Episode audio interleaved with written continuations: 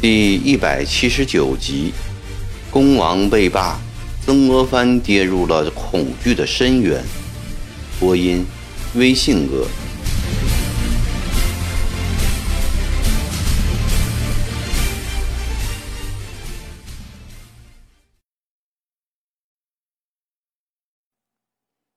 赵烈文的一恐二骗三收买的办法起了作用，哗变的八千人。除了一百多人跟着申明彪逃走以外，其余的都由赵烈文、滕耀树带回了福州老营。不久，鲍超由四川奉节日夜兼程的赶回，将这些哗变的人狠狠地训骂了一顿，并以严刑拷打，迫使他们供出了一百多个哥老会的人。鲍超将他们一起斩首示众。这场哗变终以惨败告终。曾国藩重赏了赵烈文和鲍超，并将停军哗变之事晓谕湘军水陆各营，严禁哥老会，一旦发现，格杀勿论。所有参与哗变的人，不论过去功劳高低，一概严惩不贷。从那以后，哗变不再出现了。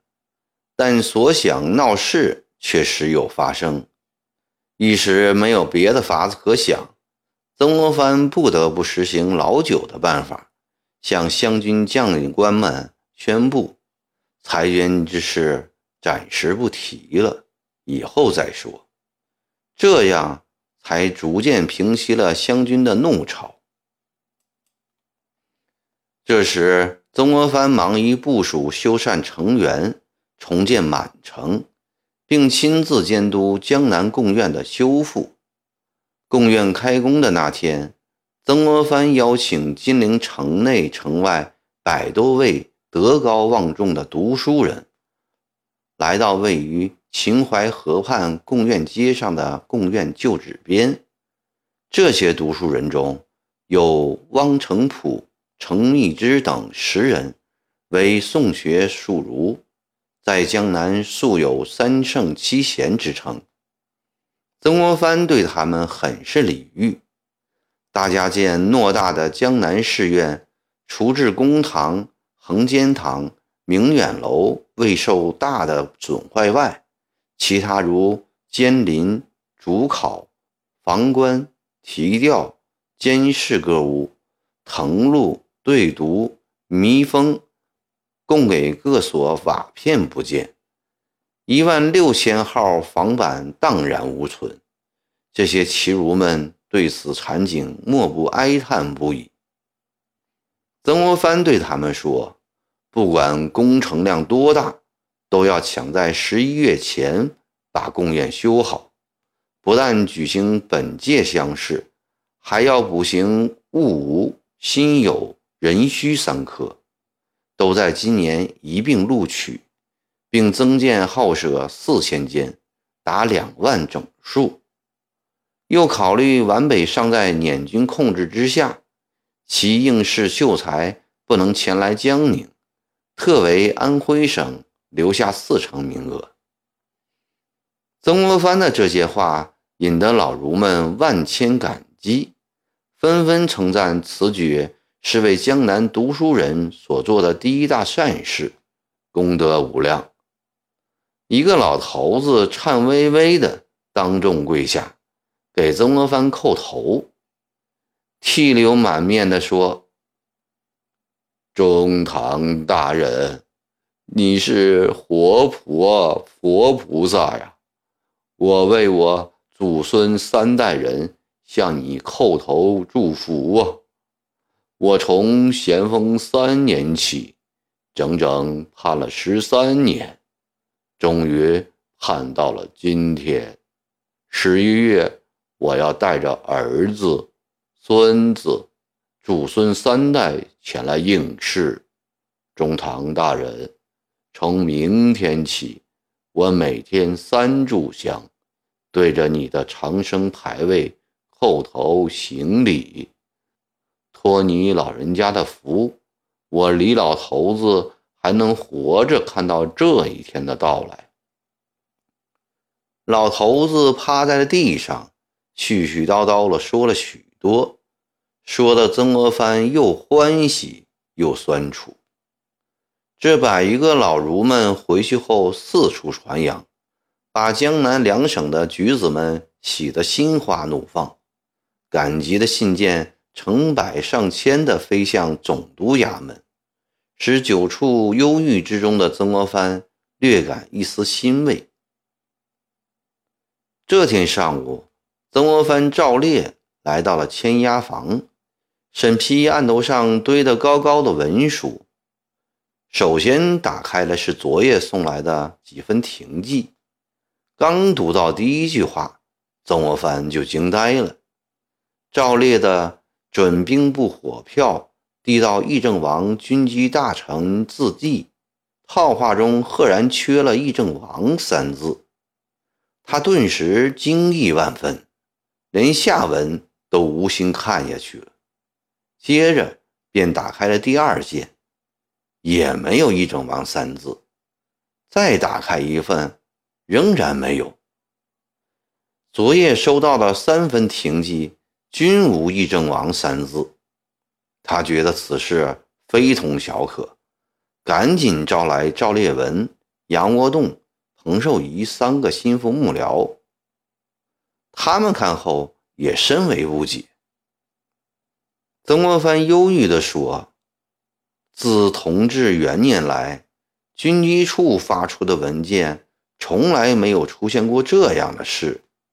即使恭亲王生病期间，‘议政王’三字已冠在前。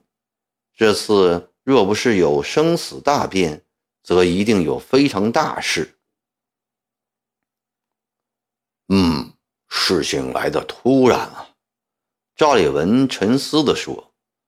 不过卑职早就听人说，蔡寿祺的那位何哲，原来不是冲着中堂、九帅和其他湘军统帅来的，矛头指的是恭王，说恭王是湘军的靠背山。保护伞，这话我也听过。杨文栋也附和地说：“蔡寿祺一个小小的狱吏，哪会有这样大的胆子？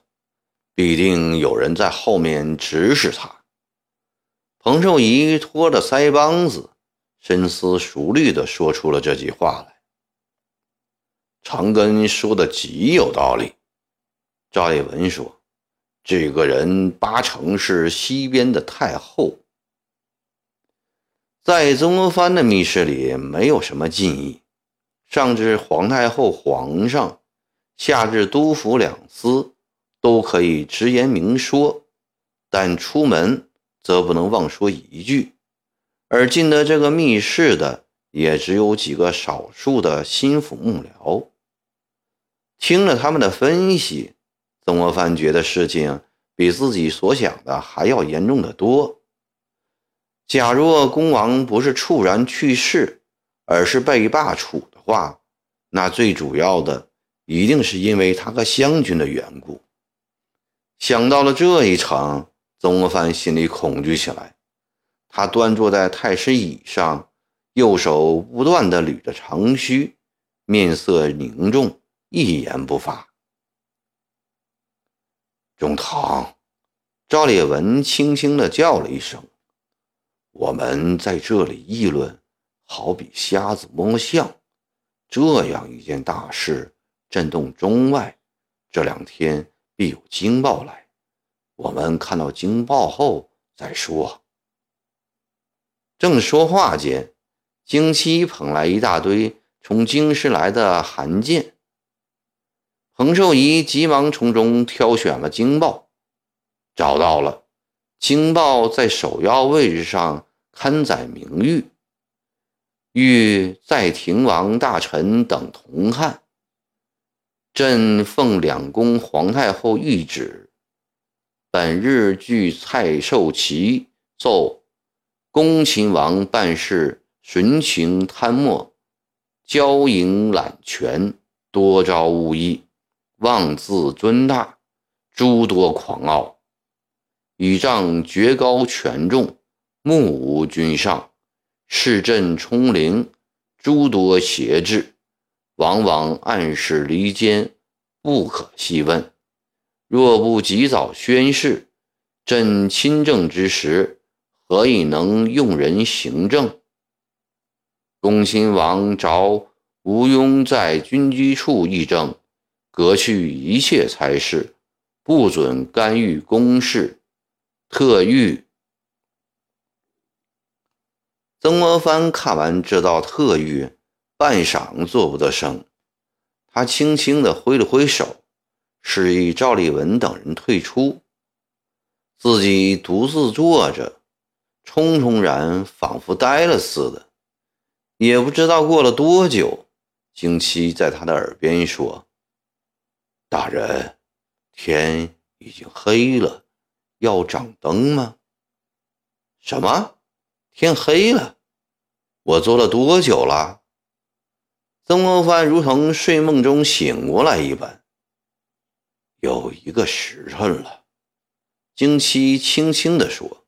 “好吧，掌了灯后。”你告诉厨房，今晚就不要送饭了，叫他们煮一碗新鲜的青菜汤，再打两个鸡蛋就行了。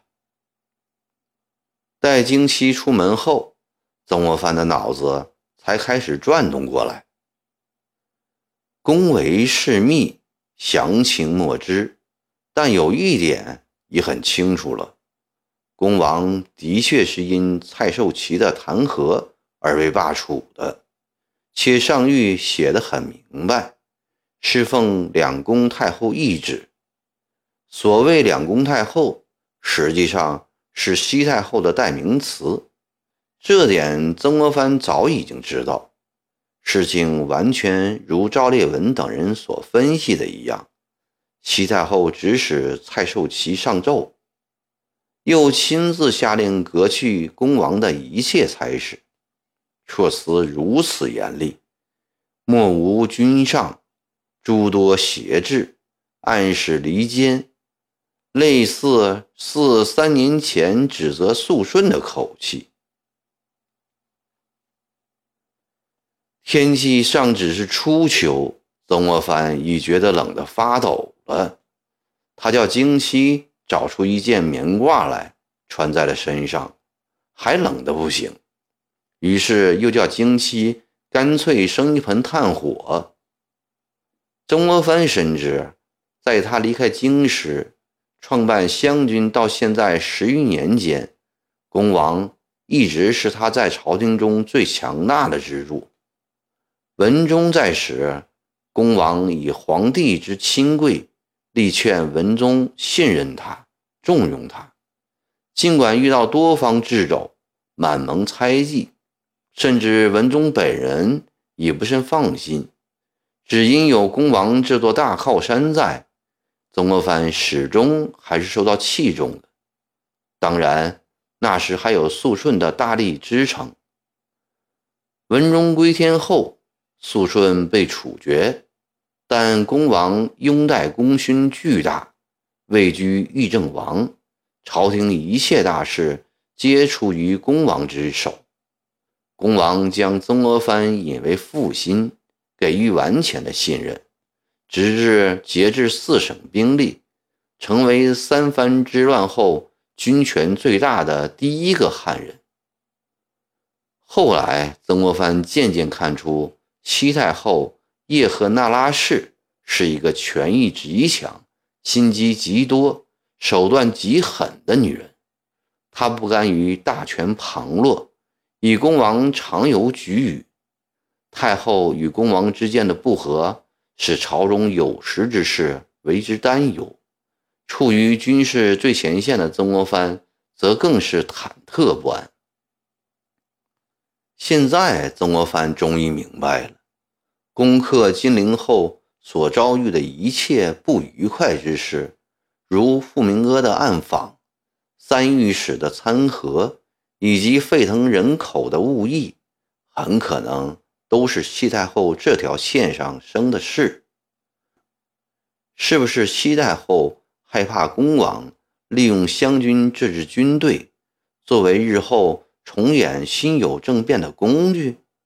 亦或是西太后讨厌恭王，过于重用汉人，使湘军做大，成为满人江山的最大隐患？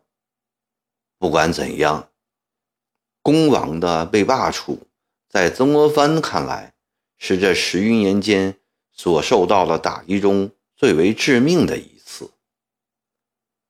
皇上的亲疏在辛酉年间起了扭转乾坤的作用。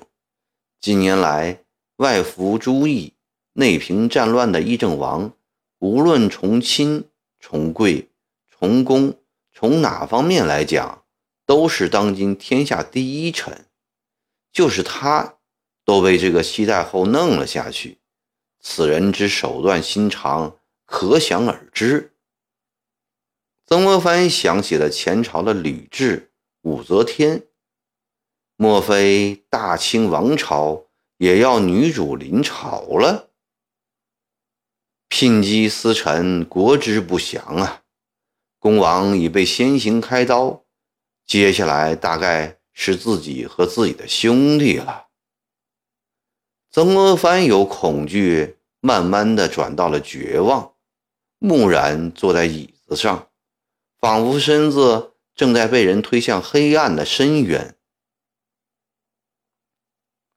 第二天一大早，他把曾国荃、曾纪泽叫进了内室，关起了门窗，向他们谈起了自己对时局的分析，叫儿子立即离开江宁，回荷叶塘，取消原定全家迁居江宁的打算，并转告四叔要事事谨慎，勿再招惹是非，也要弟弟。对奏请开缺一事做好心理准备。倘若太后温慈未留，当此时事勿再顾请，以保存实力。倘若太后同意开缺，要坦然接受。接旨后立即启程，在家养病读书，不涉及湖南官场丝毫。